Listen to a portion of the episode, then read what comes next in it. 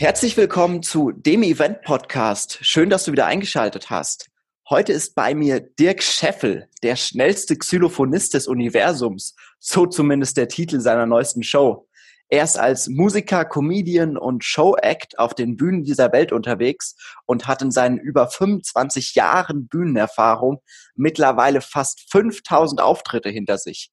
Wenn man sich seine Kundenliste anschaut, muss man sich eher fragen, wo er noch nicht war. Dabei sind unter anderem Mercedes-Benz, Audi, die Deutsche Post, Pro7 und viele namhafte Firmen mehr. Dirk, schön, dass du heute hier bist. Hallo Felix, schön, dass ich hier sein kann oder da sein kann oder hier irgendwie so, ja. Irgendwo im Netz, wer weiß das schon. Sehr schön. Ah, ja, mhm. sehr schön.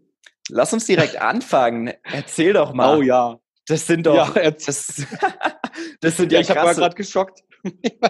Ich habe als du gesagt hast 25 Jahre, habe ich sofort gedacht, boah, fuck, so lange schon.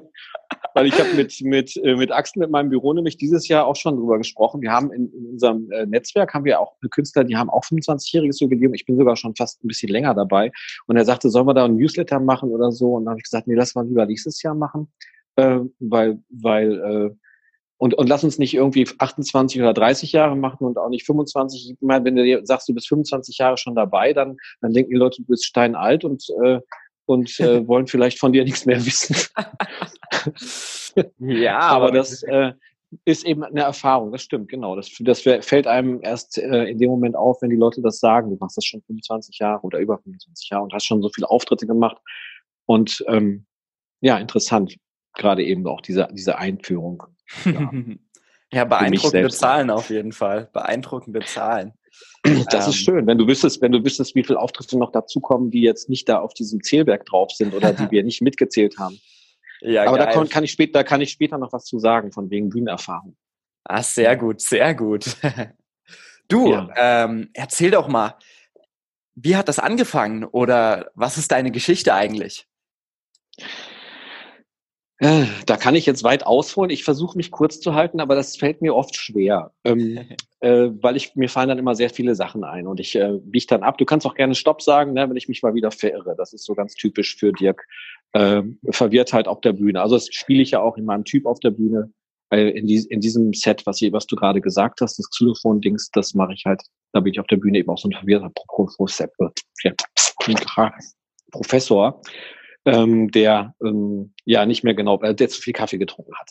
und äh, und ich, ähm, also wir kennen uns ja von der von der ähm, von der Veranstaltung beim Alex und äh, da hast du was ganz anderes gesehen von mir und das Xylophon ist tatsächlich entstanden aus der ähm, aus dem Gefühl heraus, ich ja, ich bin Musiker, ich wollte immer schon Musik machen. Mein Vater war ähm, ähm, auch Tenor, ausgebildeter Tenor und hat äh, auch viel Musik gemacht hatte auch ein Trio, hat so ein Jazz-Trio gehabt und meine Mama ist, äh, kommt aus einer, ist, ich komme aus einer alten Artistenfamilie, Künstlerfamilie.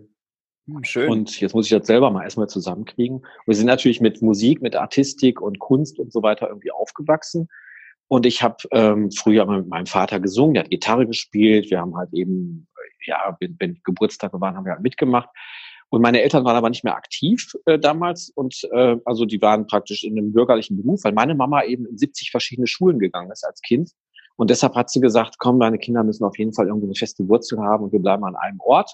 Und darum hat die sich einen normalen Beruf gesucht. Wir haben zwar die Connections gehabt in die Künstler-Artistenwelt, Varieté-Welt, ähm, und haben aber dann dadurch äh, praktisch irgendwie eine andere Kindheit gehabt als sie selbst und das war auch gut für mich, muss ich sagen. Also ich bin in einem Ort aufgewachsen, habe dann meinen Freundeskreis gehabt, habe dann eben Band gegründet, Schlagzeug gespielt. Äh, mein großer Bruder hat mir irgendwann ein Schlagzeug geschenkt, weil er wusste, dass ich unbedingt Popmusik machen möchte oder Rockmusik machen möchte, habe dann Schlagzeug gespielt und Schlagzeug ist dann auch die Verbindung zum Xylophon später gewesen, weil Schlagwerkzeug, ne, ist klar, irgendwie mhm. klar, mach, hast Klavier gelernt, dann hast du, also ich habe viele Instrumente gespielt früher und auch heute noch spiele ich eigentlich alle Instrumente irgendwie, äh, mehr, mehr, mehr oder weniger und ähm, das ist ganz vorteilhaft, aber, aber es ist eben manchmal auch blöd, weil man sich so nicht, äh, wie soll ich sagen, in die Entscheidung, was machst du jetzt genau, ne, wo willst du hin? Und äh, das zieht sich vielleicht auch so ein bisschen durch mein Leben, dass ich sehr viele Interessen hatte und habe und deshalb äh, viele Dinge auch mache, gleichzeitig, parallel. Und ich habe, kannst dir vorstellen, ich habe so eine große Halle, in, denen, in der verschiedene Schreibtische sind und auf jedem Schreibtisch ist irgendwas angefangen, so ein mhm. Projekt, wo ich immer dran rumarbeite. Und wenn ich damit äh, nicht weiterkomme, dann fällt mir vielleicht in dem Moment an der einen Seite was ein und das, das mache ich dann auf der anderen Seite irgendwie weiter. Dadurch kommt es natürlich nicht so schnell voran und einzelne Sachen äh, brauchen dann vielleicht ein bisschen länger. Auf der anderen Seite gibt es eben Sachen, die halt eine feste Basis sind. Eine davon ist halt eben dieser Auftritt, den du gerade angesprochen hast. Und der ist eben entstanden durch, ähm, ja, ich habe irgendwann Familie gehabt und habe gemerkt, so, okay, Rockmusik und Rumtingeln und so, pff, machst du mal irgendwas, was ein bisschen effektiver ist. Also es ging dann auch wirklich um das Thema Geld. Ganz mhm. klar, ich habe gemerkt, okay, ich kann in dem Bereich arbeiten.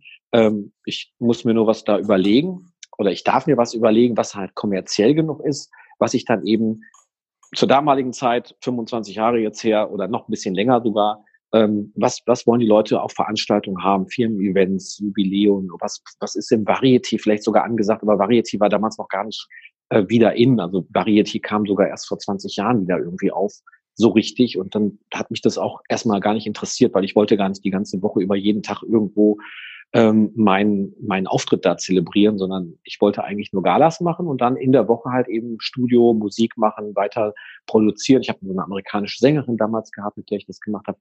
Aber es ist alles so ein bisschen anders gekommen, weil das mit dem Xylophon ist so ähm, so gut gelaufen. Ich habe einfach so viel damit zu tun gehabt, dass ich mhm. einfach ein angenehmes Leben bekommen habe. Also das Problem Geld äh, normal so ist dann irgendwie äh, ganz gut gelöst gewesen. Und ich hatte einfach genug Zeit, um äh, mit meiner Familie zusammen zu sein und auch mit, äh, mit Freunden auch Musik zu machen, die jetzt kein Geld bringt. Also das Thema Geld eben nicht irgendwie bedienen muss, sondern ich kann einfach weiter frei irgendwie Musik machen. Und das ist mir heute noch wichtiger als früher, muss ich sagen. Früher war es eben so, da waren die Kinder noch klein und jetzt sind sie halt alle groß aus dem Haus und ich bin, ähm, lebe jetzt mit meiner Lebensgefährtin zusammen. Und das hat sich alles im Grunde genommen so ein bisschen dahin entwickelt, dass ich ähm, ja meine Fühler weiter ausstrecken kann und immer noch hungrig bin. Ne? Ich bin ja schon ein bisschen älter mhm. jetzt in dem Sinne, aber äh, habe immer noch Bock, total irgendwas Neues zu machen. Im Moment baue ich äh, sehr viele Beats für meine für meine ich, was heißt, naja, Crowd habe ich noch nicht, aber ich habe auf jeden Fall mit, mit, mit, ein paar Leuten am Start und, und äh, habe da einfach eine ganz tolle Erfahrung mit meinem eigenen Kind auch gerade. Die ist da fett unterwegs mit Hip-Hop und macht sehr geile Texte und äh, dadurch sind dann andere Sachen entstanden, auch jetzt hier durch die Nevin Subotic äh, äh, Stiftung, dass dann eben ein Film nochmal neu geschnitten worden ist, darunter dann so ein, so ein Text gepackt worden ist. Also ich merke einfach, dass durch dieses Xylophon, durch den Comedy-Auftritt, der äh, sehr gut funktioniert, habe ich die Freiheit, auch viele andere Dinge anzufangen. So haben wir uns ja auch kennengelernt, auf den hm. Veranstaltungen eben, ne, den Seminaren. Ja, klar. Und ähm, ja, und das fließt irgendwie alles zusammen. Aber deine Frage war ja, du kommst her, was ist deine Geschichte? Ja, meine Geschichte ist, meine Geschichte ist, ich habe Musik gemacht mein Leben lang und habe lange Zeit lang kein Geld oder sehr wenig damit verdient und ähm, habe meine Miete zahlen können und irgendwie ja alte gebrauchte Autos gekauft, ne, 400 Mark und dann irgendwie also zu D-Mark-Zeiten und dann fährst du irgendwo hin und äh, kriegst gerade noch Spritgeld raus. Ne, das ist also ja der Musiker ist dann oft nicht so derjenige, der am Abend das meiste Geld verdient, sondern der die meiste Arbeit hat und am Ende noch mal zwei Stunden länger spielen soll. Sowas habe ich zum Beispiel nicht machen wollen. Also als ich mhm. damals entschieden habe, Musik zu machen, war für mich klar, ich möchte von der Musik leben, aber ich möchte auf keinen Fall ähm, nichts gegen die Zunft. Also das heißt, jemand, der Alleinunterhalter ist oder in einer Band den ganzen Abend spielt und dann noch mal zwei Stunden mehr und vorher beim Dinner, wenn die Leute halt essen, äh, dazu noch Dinnermusik bedient. Ne? Meistens losen die das aus, wenn das eine fünf Mann Kombo ist oder sechs dann sieben, dann losen die vorher aus, wer muss jetzt drei die drei Leute, die dann irgendwie äh, Musik zum Essen machen müssen, damit die Gäste halt eben schön äh, eine Live-Musik im Hintergrund haben. Äh, mhm. Und, ich, und, und dann machen, spielen sie halt vielleicht ihr Set, ihr richtiges, wo sie dann auch sich selbst hören, wenn es Top 40 ist oder sowas. Aber ähm, damals aus der Zeit war das eben noch so Glitzerjacken, ne, Paillettenjacken und dann wirklich eine Schneewalzer Einleitung und dann wirklich alles bedienen, was die Leute haben wollen. Und da habe ich immer mhm. gedacht, so das möchte ich nicht, weil das würde mich wahrscheinlich sehr, sehr weit wegbringen ähm, vom kreativen Musik machen, sondern da mussten wir nur die Sachen drauf schaffen, die jetzt in sind und dann spielst du die halt runter und dabei wirst du natürlich technisch auch besser, aber es geht so ein bisschen der Spaß und, und die, die, das Musikmachen an sich so ein bisschen flöten. Ähm, Jazzmusiker zum Beispiel, die für die, die Musik brennen, die haben so einen Spruch, die sagen dann auch so, ja, wir gehen strippen. ich weiß nicht, ob du das kennst, das Wort. Ne? Also, nee, kannst du das kurz erklären? Halt, ja, strippen heißt einfach, die gehen halt eben äh, Geld verdienen. Ne? Die, die spielen Aha. dann einfach sehr geile, coole äh, Lounge-Musik, ne? ist auch Jazz. Mhm. Also gerade wenn das gefragt ist, ne? wenn so ein Trio gefragt ist, äh, habe ich einen sehr sehr lieben, äh, großartigen Menschen kenne ich da, der Achim Kemper, der macht in, in Dortmund, äh, ist der äh, Kurator im, äh, in so einem Jazzclub da mhm. und spielt, macht selber ganz verrückte Sachen und ist sehr, auch sehr treu geblieben immer in seinem Leben. Und der hat eben auch viel Jazz gespielt, Schlagzeuger und macht jetzt aber mittlerweile auch ganz, ganz viele andere Sachen. Aber das Jazzspielen damals war so sein, sein, sein, seine Liebe. Und er sagte so, ja, ich möchte eigentlich nur noch das machen. Und wenn er dann aber Geld braucht, dann ist er halt strippen gegangen. Das heißt, die sind dann irgendwo hin, haben halt in einem Hotelfoyer irgendwo, mhm. wenn, er, wenn, er die, wenn der Sektempfang war, spielt er dann halt Klar. eben die Musik, die da gefragt ist, das ist zwar auch total geil, weil es sind ja hervorragende Musiker, aber die spielen halt eben nicht das Zeug, wo nur gedudelt wird, ne? wo du dann eben Klar. Free Jazz spielst. Ne? Mhm. Also äh, ja, und das war so so für mich eben auch der, der Punkt. Ne? Will ich jetzt ähm, in so einer Band, in so einer Top 40 spielen und wirklich dann äh, Spaß dran haben, also wirklich die auch meine Favorites zu spielen, einfach das, was ich selber immer geil fand früher, ne? das was heute jetzt auch ganz mhm. in ist, wenn du jetzt äh, bei einer Band äh, auf einer Party, auf einem Event die spielen einfach sehr, sehr geile Sachen mittlerweile, auch hervorragend. Es war damals zu meiner Zeit eben, äh, als ich anfing mit dem Xylophon, nicht so. Da war das eben mhm. so, dass die Leute sehr äh, volkstümliche Musik gespielt haben und sowas. Alles, was ich jetzt selber nicht höre oder mag, aber spielen soll oder müsste, wenn ich halt eben in diesem Bereich Geld verdienen will. Und, ähm, und es geht ja eben darum, dass man sein Leben mit der Musik oder mit der Kunst bestreiten möchte, zumindest für mich damals. Und dann habe mhm. ich halt entschieden, okay, ich mache einen Showauftritt, den ich im, ähm, auf einer Gala, auf Jubiladen, also Eventveranstaltungen eben spielen kann. Das sind halt auch, auch kurze Sets, ne? also drei Minuten, sechs Minuten, zehn Minuten, zwölf Minuten, 15, 20, 45 Minuten, auch abendfüllende Programme mittlerweile, anderthalb Stunde. Mhm. Gerade ist, also für nächstes Jahr ist so ein Solo-Ding auch irgendwie äh, geplant, dass ich halt mit meinem Wahnsinn da auch irgendwie einen ganzen Abend bewerkstellige, vielleicht noch mit jemandem zusammen, das weiß ich noch nicht genau. Aber das ist auf jeden Fall äh, für mich dann die Alternative gewesen, weil dann konnte ich sagen, ich lebe zwar von der Musik, aber noch nicht von der eigenen. Also es gibt keine eigenen Klar. Kompositionen in diesem Bereich. Und da, da geht's aber irgendwie hin. Also es wird so sein, dass es eine zweite Schiene gibt, wo ich dann einfach das nochmal anfange, weil es so viele tolle Ideen gibt, die ich nicht verwertet habe. Ich weiß nicht, ob du das kennst, dass du, mhm. du machst irgendwas und ja. dann hast du, alle Leute sagen dir, ja, musst du was mitmachen. Ne? Das ist total geil. Ne? Mhm. Und, und du, du denkst so, ja, bist du noch nicht fertig. ne? Und wenn es noch ja, nicht klar. fertig ist, äh, es wird halt nie fertig. Ne? Man muss dann irgendwann mal rausgehen und ins Handeln kommen, ins Tun kommen und, und es einfach ausprobieren und vielleicht auch auf Fresse fliegen. Ja. Ja, mega, Dirk. Und wenn das dann, ne? Und wenn es dann nicht funktioniert, dann nicht. So, jetzt habe ich schon viel geredet. Jetzt kannst du mich nächste Frage fragen. Wenn du viele Fragen hast, dauert es vielleicht drei Stunden mit mir. Super gut, super gut. Also, lass es mich kurz noch mal in ein paar Worte fassen. Sehr, sehr geile, sehr, sehr geiler Content, sehr, sehr geile Nuggets, glaube ich. Einfach diesen Traum vom Künstler sein so zu leben und sich dann zu, sich dann Wege zu suchen, wie du davon halt auch gut und mit viel Spaß leben kannst und dir dann ja. diese Freiheit erschaffen zu haben, halt deine tausenden Ideen einfach ausleben zu können und genau. dann eben auch genau diese Freiheit zu haben, sich nicht jedes Mal nur auf eine Sache fokussieren zu müssen, sondern halt eben sagen zu können, ich mache jetzt mal ein bisschen was da dran, probiere da ein bisschen was aus und probiere dann an der nächsten Sache. Sehr geil. Mhm. Total ja. gut. Äh, ist mega spannend, was du alles erzählt hast, definitiv. Und lass uns noch mal ganz an den Anfang so ein bisschen zurückgehen.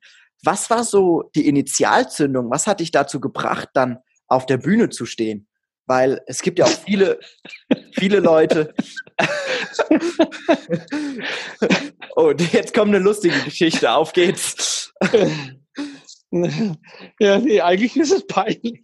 Also, die, die Antwort ist ganz leicht. Die Antwort ist ganz leicht. äh, ich habe es ja schon angedeutet, also als Musiker, als Popmusiker oder, auch jetzt gerade die ganzen Hip-Hopper und so weiter. Ne? Es gibt so viele geniale Leute, die Texte schreiben, Poetry mhm. Slammer mhm. oder so. Äh, die, die Kunst ist einfach damit Geld zu verdienen. Und äh, wir brauchen alle ja irgendwie so ein bisschen Geld. Also man, Aha. Ich glaube, es ist, es ist wirklich so, dass ich sehr, sehr reduziert leben kann, was mir heute auch sehr, sehr hilft, weil ich brauche dieses ganze materiale Zeug nicht, materielle Zeug nicht. Mhm. Ähm, die Initialzündung, du hast mich jetzt nach der Initialzündung gefragt, die ist tatsächlich ganz simpel. Ich brauchte einfach Geld. Es ging einfach nicht anders. Ich musste, ähm, na, also ich habe, äh, ich, ich kann dir sagen, ich habe äh, nach der Schule, nach dem, äh, nachdem ich halt auch, mhm. ich hatte in der Zeit, habe auch ein bisschen Musik studiert, also angefangen damit, habe das aber hingeschmissen, weil ich kein klassischer Musiker werden wollte. Ich wollte einfach nur die Freiheit nehmen, ähm, also Initialzündung Musik zu machen, war immer auch äh, Police, ne, Sting, äh, Peter Gabriel. Also so die Leute, die jetzt heute auch immer noch, also die sogar jetzt nach oben kommen wieder, wo man das Zeug von früher hört und sagt so, okay, ich bin eigentlich auch dann eher so Woodstock, Jimi Hendrix und Zeug und Prince. Also Prince hat mich hat mich das ganze Leben begleitet und hat, äh, hat mich unglaublich beeindruckt und ich wollte immer ähm, ja einen eigenen Kopf haben Mhm. Äh, Prince ist ja auch ganz klares Beispiel dafür, dass er sich nicht den Majors unterworfen hat, und äh, nicht gesagt hat, ich mache das jetzt so wie alle anderen, sondern ich mache mein Ding. Und der ist halt eben zum äh, R&R-Manager rein mit seinem Zeug, hat sich da hingestellt und gesagt, ich bin hier zwar klein und so, und ich, aber ich kann richtig gut tanzen und ich singe jetzt und ich mache das mal. Und dann haben die ihn rausgeschmissen und ist zur Hintertür wieder reingekommen. Und irgendwann hat er sich wahrscheinlich auf das Fensterbrett gestellt, wo die Leute Fenster putzen und hat draußen gestanden in seinem Kostüm und hat Purple Rain gespielt. Bis irgendein R&R-Manager gesagt hat, okay, scheiße, jetzt machen wir was mit dir. Ne? Also auch die Hartnäckigkeit zu haben, ähm, zu sagen, nee, ich lasse mir nicht von euch diktieren, wer ich bin, was ich bin und was ich sein möchte, sondern ich bin ich und ich äh, habe mich auch schon irgendwie gefunden, das äh, Betonung auf irgendwie, weil die Bestätigung, dass du das bist, was du bist, kommt natürlich auch ein Stück weit von außen, wenn du bestätigt auf der Bühne wirst. Also wenn, wenn du das machst und die Leute dich dann dafür lieben, was du da machst und das geil finden und kriegst dann erste Mal Standing Ovations oder die Leute klatschen und die Zugabe, dann weißt mhm. du, dass das, was du da abgeliefert hast, irgendwie gut ist. Ne? Oder wenn Leute dein Zeug hören, du hast Musik gemacht oder so, und äh, viele, viele Künstler haben sich früher unglaublich für, für möglicherweise sehr verbiegen lassen und konnten dann nicht das sein, was sie eigentlich ursprünglich waren oder sein wollten. Tony Marshall ist ein Schlagersänger von früher zum Beispiel. Mhm. Tony Marshall ist ein super Sänger, hat aber immer nur heute haben wir auf die Pauke. Da, da, da, da, ist, damit ist Tony Marshall in der Hitparade, Dieter Thomas Heck, ne, bekannt mhm. geworden. Ne? Hitparade, habe ich mit meiner Oma gehört.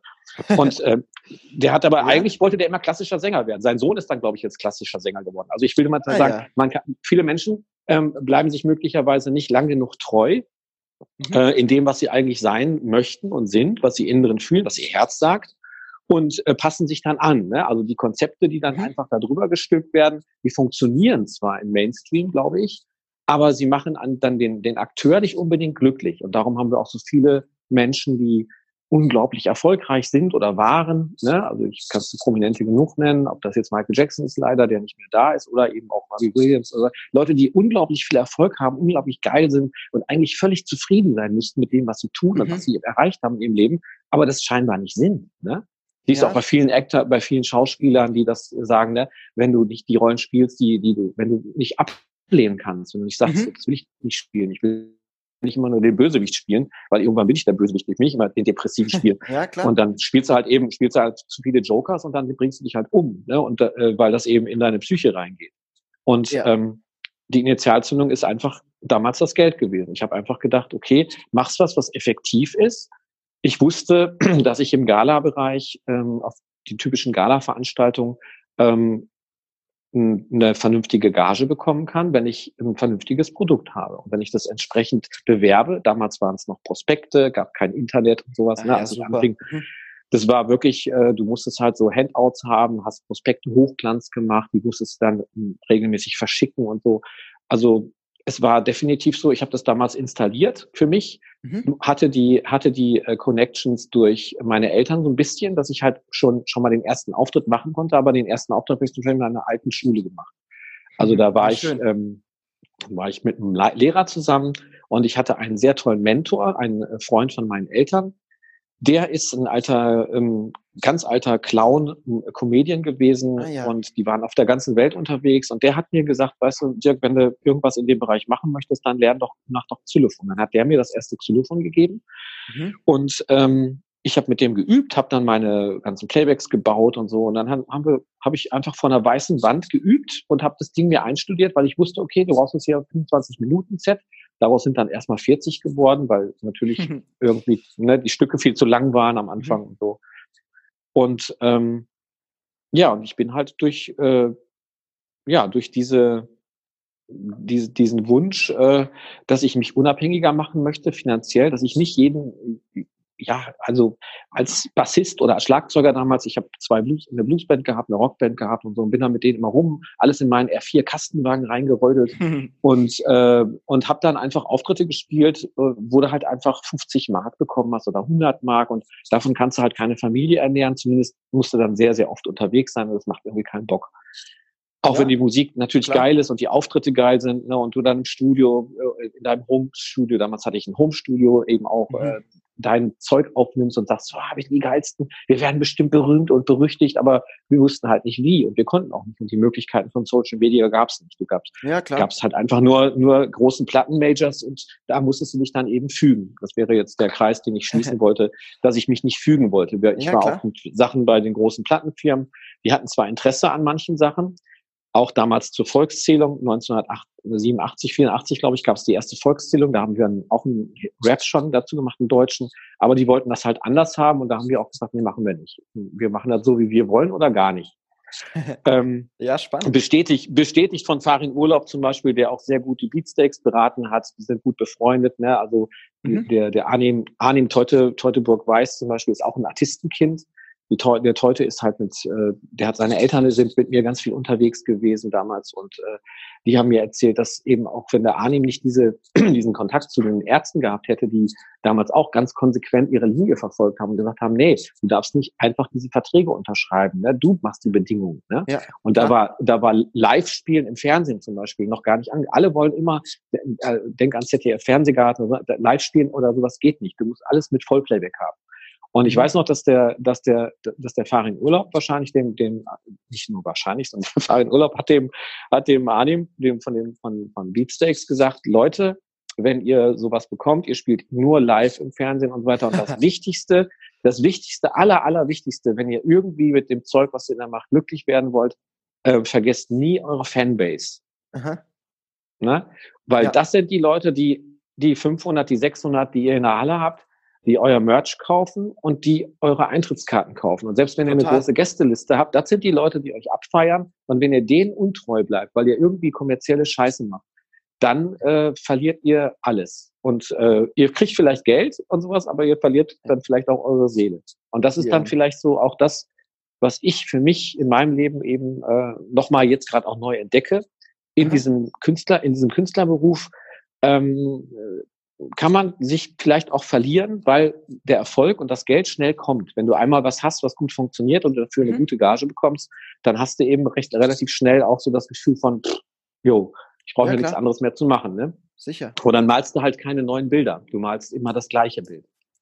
Ne? Mhm. Immer wieder. Mega. Die Leute wollen immer, Leute, Leute wollen immer das gleiche Bild gemalt haben und es ist einfach scheiße langweilig.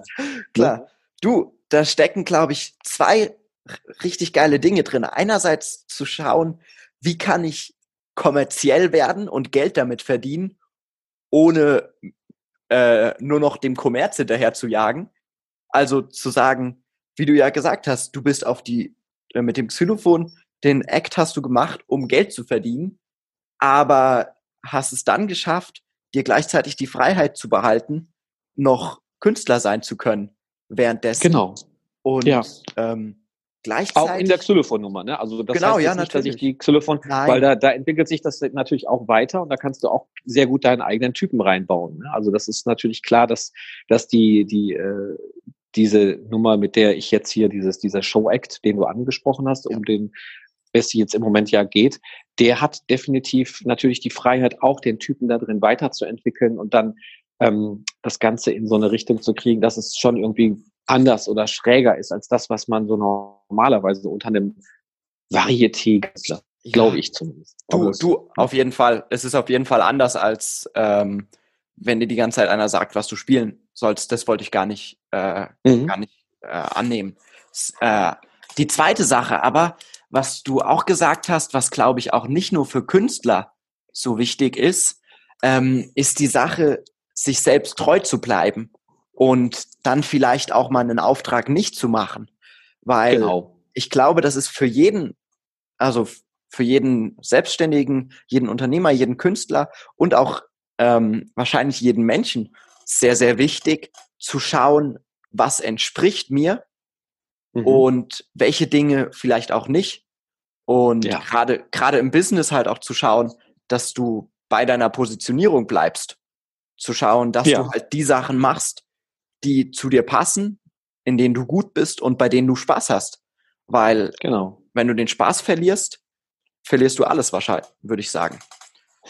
Ja, also du bist jetzt ja eine ganz andere Generation, Felix, und ich merke ja auch, dass du ganz weit vorne bist mit dem, was du mir schon so in unseren Gesprächen erzählt hast, was du für dich so in deinem Mindset auch klar hast. Danke, ich komme halt eben aus einer anderen, ich komme halt aus einer anderen Zeit, wo Konzepte einfach extrem so auf die Kinder auch übertragen wurden. Und äh, gut, das gibt's heute auch noch, aber ähm, ich glaube auch wirklich sehr, dass ich mich mein Leben lang, ich werde wahrscheinlich, also erfolgstechnisch, äh, glaube ich, wäre ich ganz woanders, wenn ich immer das gemacht hätte, was die Leute glaubten, was, was jetzt dran ist, was man machen sollte, Aha. was man machen sollte, ne? wann kommt der Mann? Ne? ja. Ne? Und äh, ich sage dann immer so, ja, ich bin das nicht, also der, der Mann, der soll mal da bleiben, wo er ist. Ne? Ich, ich bin, ich, ich habe einen an der Waffel, nein, ich bin sogar der eine an der Waffel, immer und überall. Ne? Also mhm. ich mache die Waffeln. Ja, klar, total. Und, Sehr geil. Und ich möchte einfach so gerne äh, auch meinen Kindern sage ich das und auch Menschen, mit denen ich spreche.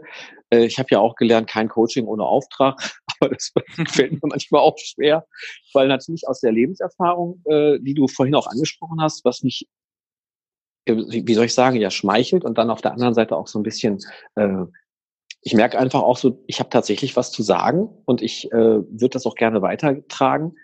Ähm, was ich eben selber in meinem Leben halt gemerkt habe, wie wichtig das für mich war, dass ich bestimmte Dinge eben nicht gemacht habe oder auch bei der die Erfahrung, Dinge zu machen, die dann ähm, tatsächlich im Nachhinein oder währenddessen zeigen, okay, das war eine gute Erfahrung, ein prima Feedback, ähm, brauche ich nicht nochmal machen. Gibt, gibt zwar viel Kohle, wenn ich das mache, aber ähm, hier, ver hier verkaufe ich meine Seele. Ne? Und, mhm. äh, und darum war für mich immer klar, ich mache kein Varieté. Ne? Also es gibt ja die großen, also es gibt ja GOP in, in Deutschland, äh, Bernhard Paul, Roncalli haben wir, also Apollo und was weiß ich, und dann gibt es Frankfurter Tigerpalast und äh, Kristallpalast. Es gibt ganz viele Varietés mittlerweile in Deutschland. Die größten sind, glaube ich, die, die Rotes, die eigentlich ein Disco und äh, im Tarm Center in Bochum, äh, glaube ich, haben die gehabt und haben Laser entwickelt und in den ersten Varietés von GOP waren auch Lasershows mit eingebaut, mhm. neben den Künstlern immer, fand ich immer total schlimm. Aber die mussten halt auch ihre Laser verkaufen. Und äh, heute sind die, sind die sehr etabliert, haben ein, Mar ein bombastisches Marketingkonzept da am Start und äh, viele Häuser aufgemacht. Und da arbeiten die Künstler eben alle. Mhm. Und du trittst da eben äh, ja zweimal am Tag wahrscheinlich auf oder einmal zumindest und hast halt eben Mittlerweile sind die sechs Monate, acht Monate, glaube ich, durchgebucht und du bist nur in diesen Häusern unterwegs und das ist wie so eine eigene Welt, ne? Und in der ist, äh, in der kann man sich, glaube ich, auch verlieren. Man findet natürlich noch viele Freunde und so, aber es ist halt vielleicht nicht so richtig echt, ne? Also mhm. ähm, ich kann es nur aus meiner eigenen Erfahrung, äh, dass ich ich mache Varieté total gerne, aber lieber kurz und mhm. knackig und dann auch gerne mit den Leuten, äh, mit denen ich mich privat auch gut verstehe, also mit denen ich mich auch so connecten kann. Und so möchte ich auch arbeiten. Ich möchte mit Menschen arbeiten, die ähm, auf einer Ebene äh, mit mir ähm, in Kontakt treten, wo ich merke, da ist irgendwie auch ein Herz dabei, da ist irgendwie, da geht es nicht nur ums Geld. Es geht zwar um so einen Energieausgleich, klar, dass man guckt, wie, wie, wie haben wir beide was davon, aber wie kann ich auch, wie kann das auch spannend bleiben und mir Spaß machen? Ne? Also es gibt immer die Kür und die Pflicht, glaube ich. Was heißt wirklich immer? Nein, natürlich nicht. es gibt natürlich, es gibt natürlich äh, möglicherweise einen Anteil von Pflicht im Leben, äh, der, der, den ich erfüllen darf, äh, auch wenn er mir nicht so viel Spaß macht. Ne? Und äh, dazu gehört eben ähm, ja, ja, Dinge sich drauf zu schaffen, die man vielleicht äh, nie wieder braucht oder sowas oder Steuererklärung. Äh, das ist vielleicht ganz sinnvoll, aber es macht keinen Spaß. Ne? Und ähm, mhm. ja, ich bin so ein bisschen abgesprungen, die schweift, die spießt. Alles gut, ne? sehr gut.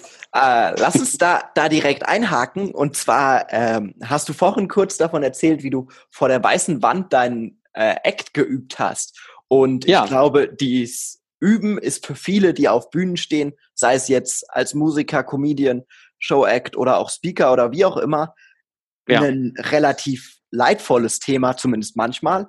Und hm. führ uns da doch mal durch. Wie gehst du an sowas ran? Ähm, wie viel übst du für sowas, wenn du eine neue Show hast? Und mhm. ähm, ja, was sind da so deine Strategien, ja. deine Routinen? Sehr gern, sehr, sehr gern. Also ähm, meine Strategie ist die, es gibt kein, äh, kein Pardon beim, beim Üben. Also wenn ich was übe, dann kann ich, äh, geht es um die Technik natürlich. Klar, ich muss das, was ich sage, was ich spiele, erstmal lernen. Also ich äh, erarbeite mir die Stücke so, dass ich die halt eben blind spielen kann. Ich habe in meinem Auftritt zum Beispiel auch so eine Szene, wo ich halt das Ding äh, auf den Kopf drehe und spiele das auf den Kopf rum und drauf lauft drumrum, während ich spiele. Die Leute denken dann erstmal so, was macht der? Das kann doch nicht wahr sein. Also ich, die wissen natürlich vorher, demonstriere ich, dass ich das live spiele und dann sehen die, ey, der spielt das jetzt das Stück da. Das Stück ist eigentlich langweilig. Das ist nämlich so ein altes volkstümliches Stück, aber dann mache ich daraus so eine Techno-Version und äh, dann ballert das ordentlich und die Leute können dann irgendwie so, ne, also es gibt, ist halt eine andere andere Mut von dem Stück und dann mache ich noch witzige Sachen, indem ich halt eben das Xylophon auf den Kopf drehe und dann laufe ich, während ich spiele, auch noch um das Xylophon drumherum. Das ist zum Beispiel so ein Aha-Effekt. Wenn du das lange genug geübt hast, dann ist es für dich total, ähm, ja, Pipi-Kram, ne? auch das schnelle Spiel. Ne? Es ist halt mhm. sehr beeindruckend, wenn ich schnell spiele. Ich, ich lerne das natürlich nicht schnell. Du lernst als erst, erstes Gitarre oder Klavierunterricht oder sonst was. Dein Klavierlehrer wird dir auf jeden, jeden Fall sagen, ähm, sehr schön, spiel bitte das, was auf dem Papier ist, erstmal die Noten und improvisiere nicht, sondern spiel das, was da steht und dann spiel das erstmal langsam, Ton für Ton. Ne? Schlagzeug lernst du auch, die schwierigen Sachen auf, am Drum lernst du nicht, Bassdrum-Figuren oder sonst irgendwas, Paradiddle, das Zeug lernst du nur, wenn es ganz, ganz langsam dir bewusst machst. Das ist so, dass dein Kopf zwar weiß, was er da macht, was du machen möchtest, also theoretisch wäre jetzt auch der, für mich die, die Schleife, theoretisch sich das drauf zu schaffen, ist relativ leicht, das zu verstehen und das dann irgendwie auch auswendig zu können und zu sagen, ja, so geht das. Ne? Und du hörst es vielleicht sogar im Kopf, ne? Also die, du hörst mhm. diese Melodie oder das, was du sprechen möchtest, hörst du im Kopf. Aber du hast es noch nicht gesagt. Du hast deine Stimme selbst noch nicht gehört. Du hast es nicht, nicht, ähm, nicht, nicht gespielt. Ne? Also im wahrsten Sinne des Wortes schauspielerisch dargebracht oder eben auch instrumental oder gesangstechnisch rübergebracht. Und da ähm, merke ich für mich, ist eben ähm, bisschen der Hund begraben. Viele Leute denken, sie können sich irgendwas anlesen, anhören, kaufen sich Hörbücher und Kurse, Seminare und schreiben alles irgendwie so ein bisschen auf und dann machen sie so und so, aber sie kommen halt nicht ins Tun, nicht ins Handeln. Das mhm. ist, äh, ne, wenn du halt äh, Coach oder Speaker sein möchtest, dann, dann weißt du zwar, wie du so einen Vortrag oder einen Gag, ne? Wie einen Witz erzählen kannst du nicht einfach so. Ne? Witz erzählen bedeutet, du musst dir nochmal, darfst dir schon mal noch vorher überlegen, wie will ich denn denn erzählen? Äh, wie schnell und knackig soll der sein? Wo ist, äh, wo ist der, der, der Schluss und wo ist der Anfang und wie komme ich da rein und wie komme ich da ja. wieder raus? Oder kann ich das noch weiterführen? Ne? Ist, kann, gibt es eine ganze Story eventuell? Ist es ein bestimmtes Thema, was vielleicht sogar sich steigert? Ne? Der erste Gag ist nicht so stark, der zweite ist dann besser, der dritte ist dann noch mal ein bisschen so ein, äh, so ein Vorbereiter für den letzten oder so. Ne? Und äh, und das kannst du natürlich irgendwie dir aufschreiben und dann gehst du auf irgendeine offene Bühne und versuchst das irgendwie. Ähm, Habe ich auch schon gemacht. Das mache ich sehr gerne auch. Also improvisieren auf der Bühne finde ich sehr geil. Aber ich weiß immer, was A ist ähm, und was C ist. Ne? Also das Aha. heißt, also ich weiß manchmal nicht, was B ist, aber ich weiß, wie ich am Ende rauskomme aus der Sache. Ich habe was äh, in der Tasche, mhm. was auf jeden Fall funktioniert. Was cool ist für mich ist immer, ähm, wenn ich wenn ich so, so Mixed Shows spiele oder Open Stage mache oder eben auch was Neues ausprobiere, beim Alexander jetzt auf einem NLP-Seminar NLP habe ich eben auch mich da eigentlich so in so ein, ins, ins kalte Wasser geschmissen ich wusste zwar so zwei Sachen, was ich machen möchte, aber habe es eben einfach äh, gemacht. Ne? Also ich habe so ganz kurz vorher auch spontan gedacht, so okay, ich brauche das Intro, möchte die Musik eingespielt haben. Ihr habt das damals auch da sehr schön gemacht. Das ist ein gutes Beispiel für keine Ahnung, was da passiert. Ich mache das jetzt einfach mal.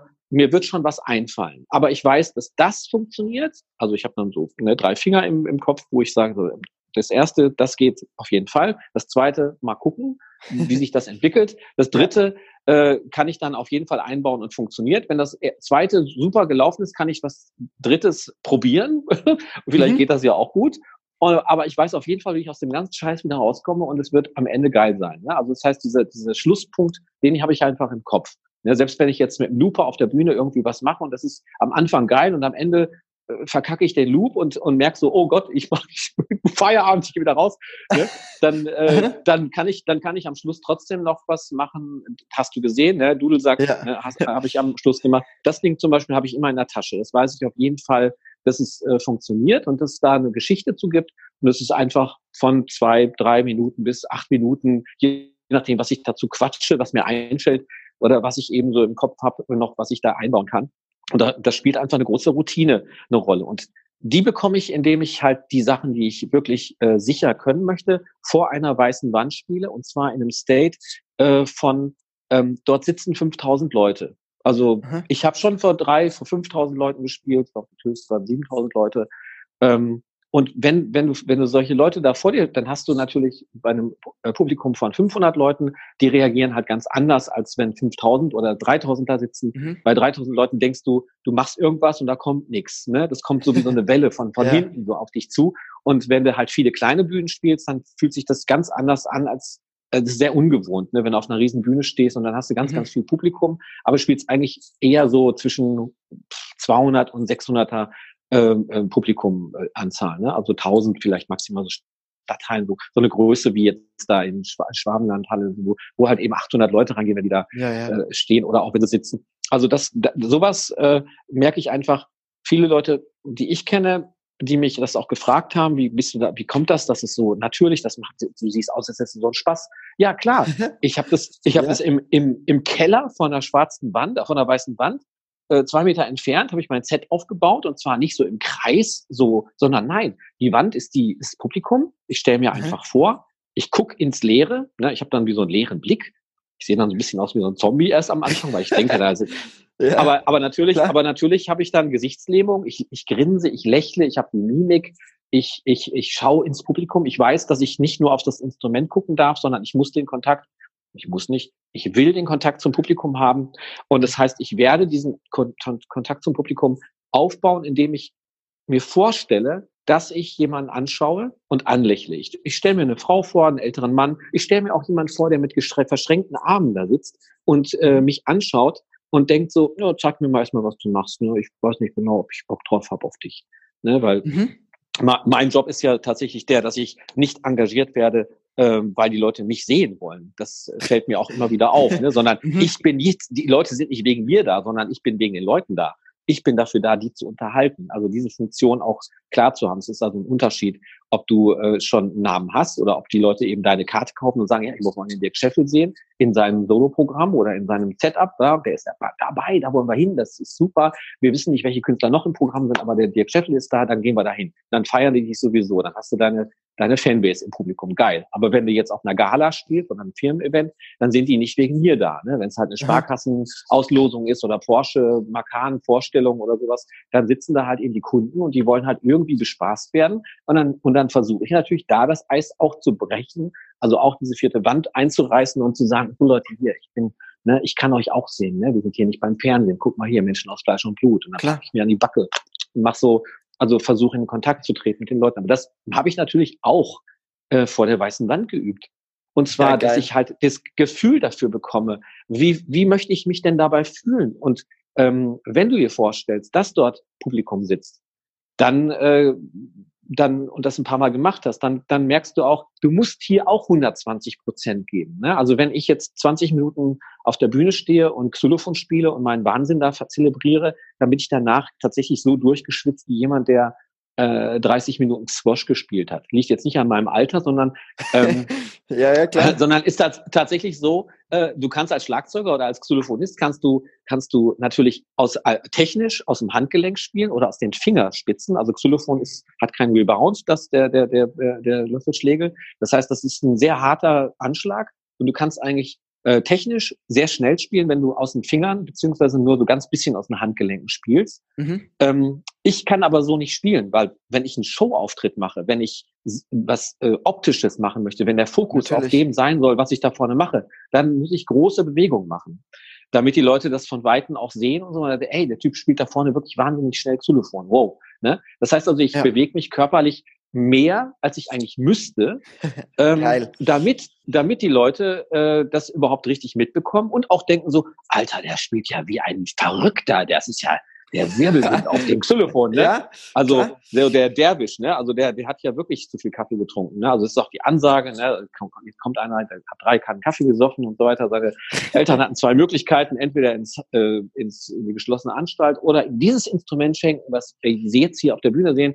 Sie haben sich fürs erste entschieden. Das Instrument hat er später in der Waldorfschule gelernt. Ne? Da hat er auch seinen Namen getanzt. Ne? Und er hat seinen Namen so scheiße getanzt, dass seine Freunde alle dachten, er ist Renate. Und, Sehr geil. Also äh, ich, ich möchte damit sagen, dass, dass, dass es eben nicht von 0 auf 100 äh, geht, wenn, wenn du einfach mit einer Idee auf die Bühne gehst. Dafür brauchst du, glaube ich, sehr viel Bühnenerfahrung. Und dann kannst du auch mit einer Idee auf die Bühne gehen, die noch nicht geübt wurde mit dir mhm. selber sozusagen. Ne? Die Kasse mhm. hast vielleicht im Auto durchgesprochen oder in der Garderobe hast halt einfach mitbekommen, was ist der Content von der Veranstaltung. Also auf Gala-Veranstaltungen ist es oft so gewesen. Früher, heute ist es nicht mehr so, da kriegst du schon viel Information. Äh, was ist das Thema? Kann ich was von diesem Thema irgendwie in mein, mein Set einbauen, ohne dass es wie ein Produktplacement wird, mhm. ne? sondern dass es halt eine nette Anspielung ist auf irgendwas, wo Klar. du merkst, so das hast du beim Vortrag, ne, der Vorstand hat was erzählt, das höre ich mir meistens an, dann gucke ich, ah, was kannst du davon gebrauchen, was ist nett, was könnte man einbauen, damit du, damit die Leute wissen, der weiß, worum es hier eigentlich geht thematisch, ne? Weil ich bin nicht da, äh, ähm, damit die Leute äh, mich beklatschen, sondern ich bin da, damit der Abend für die Leute schön wird. Ne? Ich bin da Dienstleister. Ja, klar. Total. Und, und das, das mir klar zu machen, äh, in dem Moment für mich, äh, ja, dass es jetzt nicht hier um, um äh, mich geht, sondern eben um eine, tatsächlich um eine Dienstleistung. Also auch um noch da mal den, die, die, äh, Klar. Wie soll ich sagen, die, die Brücke äh, zu schlagen, genau, weil, mhm. weil du, du hast ja vorhin gesagt, so, wie, wie kommst du dazu, dass du das, was du auf der Bühne machst, dass das so, ein, so einen Eindruck macht von, wow, äh, was, was hat der Typ genommen, dass das so gut funktioniert? ja. ne? Der ist so, der ist so präsent da, ne? Der hat, der macht das so, ja, weil ich es auswendig gelernt habe. Mhm. Ähm, und weil ich es geübt habe. Vera Birkenbiel hat äh, irgendwann mal verraten, dass ihre Vorträge, dass die sie jedes einzelne Wort aufschreibt. Die ist so chaotisch gewesen auch. Die hat alles aufgeschrieben, hat alles auswendig gelernt und so oft geübt, dass sie das Ding komplett durchziehen konnte und hat sich trotzdem einen riesen Haufen Zettel hier auf die Bühne äh, gelegt, auf, ihre, ja. auf ihren Tisch, ähm, damit sie äh, den Faden nicht verliert. Und sie musste immer wieder drauf, drauf gucken, weil ihr während des Redens immer noch so viele Sachen eingefallen sind, dass sie dann abschwurfte, schwiefte, mhm. schweifte. Ne? Sehr geil, ja. Ja, da die, da die Routine zu haben, um dann ja. eben noch spontan einen draufsetzen zu können. Weil man genau, dir fällt, dir fällt so einfach so viel ein. Genau. Genau. Geil. Und das ist wirklich so, so, so, so ein Gefühl von, ich komme mir erstmal doof vor. Ne? Also wenn du in, im Keller oder in deinem Proberaum bist, ich hatte damals einen Proberaum in der Schule, also in einer Schule, äh, hatte ich mhm. einen Proberaum, da war halt so eine weiße Wand und dann habe ich da mein Zeug aufgebaut, da waren auch Bands und so. Manchmal kam da auch einer vorbei, dann sitzt da irgendeiner auf der Bandcouch in der Ecke, dreht sich mhm. eine Zigarette und guckt dir an, guckt sich, guckt sich mich an. Und ich habe das auch im vollen Kostüm gemacht damals. Ich habe also das, ja, was ich, das, was ich auf der, das, was ich auf der Bühne anziehe, das, was ich, äh, was ich, wie ich, wie ich aussehen möchte, das habe ich auch beim Proben an.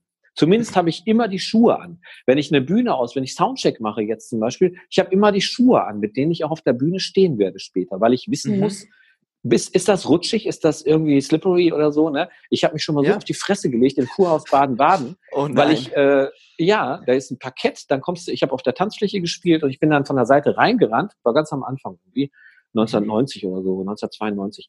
Und dann haben die mich angesagt, ich bin reingelaufen und ich spring, mache immer so einen Sprung und dann stehe ich am Xylophon und dann fange ich an zu spielen. Das ist mein, mein Intro. Aha. Und ähm, also die Musik läuft und ich komme reingerannt. Und, äh, und da war es eben so, kannst du, ich weiß nicht, ob du dir das vorstellen kannst, äh, wenn jemand von rechts reingerannt kommt, da ist ein Spot auf dem Xylophon, auf einer Tanzfläche und äh, Kurhaus Baden-Baden, schönes Haus, richtig schön. Ne? Also das ja. heißt, äh, fetter, fetter Spot auf diesem Xylophon und der Dirk Scheffel kommt von rechts mit einem Spot reingerannt.